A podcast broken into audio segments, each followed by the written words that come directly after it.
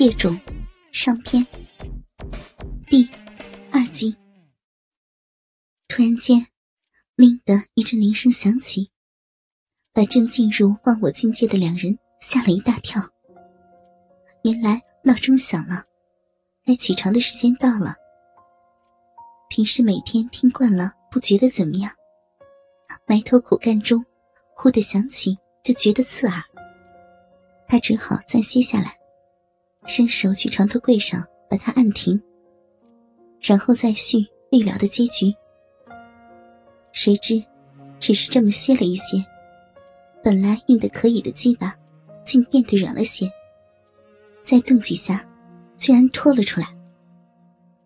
施威刚在兴头上，哪容他半途而废，急得把逼靠着鸡巴乱磨，摆动不已。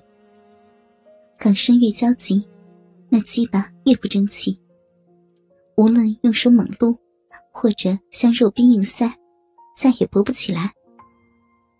可能是陈伯的虚火已过，加上吓了一跳，软鞭子反而越弄越糟。心里真恨得要死。这鸡巴有时候要他持久一点，偏偏要速速交货。现在要他射精。偏偏又罢工，真是拿他没办法。一时间变得手足无措。施威刚给搞得欲火高涨，全身重新一咬，要生要死。此刻顿时变成了半天吊，痒得银牙咬断，只恨铁不成钢。坐起身子，用手替他套路。还是没有起色，说不应就是不应。一转眼，十多分钟过去了，再弄下去，看来也不过如此。他望了望闹钟，怕再耽搁下去，便赶不上火车回厂了。满面歉意的对他说：“老婆，今天真对不起啊，可能太累了，后天回来我一定将功补过。”让你爽一个痛快。他也明白，这种事儿勉强不来，装作没事一般。嗯，那算了吧，来日方长，还怕没机会吗。老公，我爱你。港生在他嘴上亲了一下，回了一句：“我也爱你呀。”赶忙下床穿好衣服，早餐也顾不上吃，提着公事包。匆匆出门而去。施威收拾好凌乱的睡床，反正没事可干，想再睡一会儿。但在床上辗转反侧，竟觉满身炽热，心如鹿撞，心里燃起的欲火余烬未熄，空虚的感觉比起床前还要难受。他想起上个月和港生，由于结婚两年还没有孩子而去看医生。检验下发现，丈夫的精液里精子太少。医生建议他们养精蓄锐，尽量在排卵期才性交，可能机会大些。又说女性在排卵期那一两天，体温会比平时低一点，性欲的要求也强一些。提点他们留意一下。算一算，今天刚好是两次月经的中间。莫非真是排卵期到了？怪不得这两天心烦意乱，感觉怪怪的。要不是刚才丈夫不济，现在这逼里就已经灌满了精液了。说不定明年就能生个一男半女，那该多好呀！胡思乱想下，施威发现刚才流出的饮水把鼻毛沾得湿透。此时干了，淹得难受，便到浴室弄好了热水，打算洗个澡后再睡。哗哗的水柱喷在鼻上，好像一具柔软的按摩器在轻轻揉动。他闭眼享受着这种特别的奇妙感觉。舒服畅泰，虽然比不上真正操逼时那么的销魂，但总算聊胜于无。石威一只手把逼撑开，一只手拿着花洒朝小臂中间射去。暖暖的水花冲击着逼唇和阴蒂，水柱射进逼里，再流出外面。肉壁上的几处敏感部位，同时受到刺激，都变得充血发硬。逼唇不用手指捏着，已向两边张开。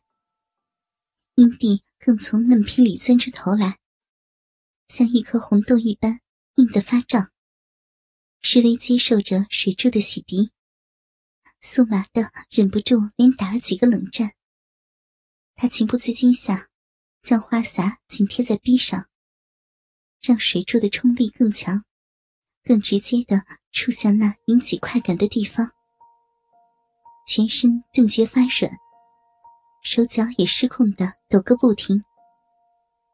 不到一会儿，便瘫痪般的把头搁在浴缸的边沿，手指头也懒得动一动，放软身子，轻轻领略肉壁上传来的一阵阵快感。半个小时后，施威心中的欲火好像减退了不少，便抹干了身体，朝床上一躺，准备再睡个痛快。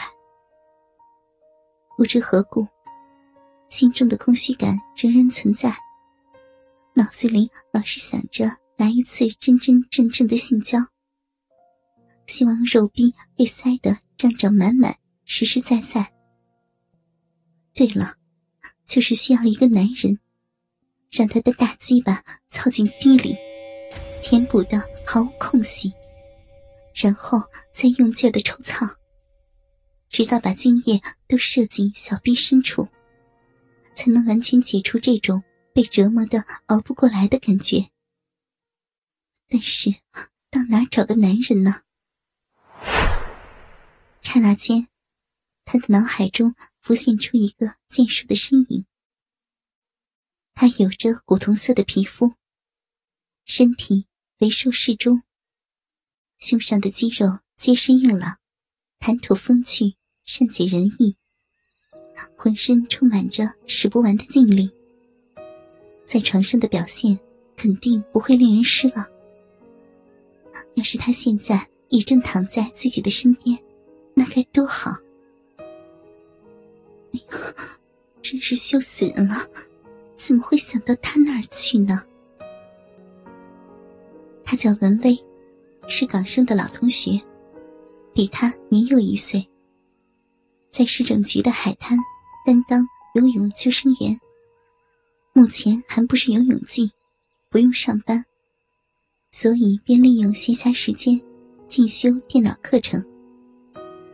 是为家里的电脑。也是他安装的。一个星期有两个晚上，来到这里来教他们夫妇学习电脑的基本原理。为了答谢他，有时他会特意熬个老汤，煮几个小菜，留他在家里吃晚饭。文威对他欣赏万分，不时的称赞着：“嫂子，你不但长得漂亮，还能把家务弄得井井有条。”要是我有幸娶着一个像你这样能干的妻子，真不知道几生才能修到呢。哎呀，怎么越想越远了？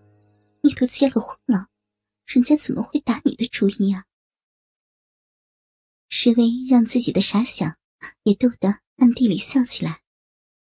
会心一想，反正两人都闲在家里，过来聊聊天也好，总比闷在屋里孵蛋强。施薇找出他的电话，并打了过去。文威，我是施薇呀，家里的电脑不知道怎么坏了，你过来看看行吗？文威见反正有空，两家又这么熟络，便一口答应他马上过来。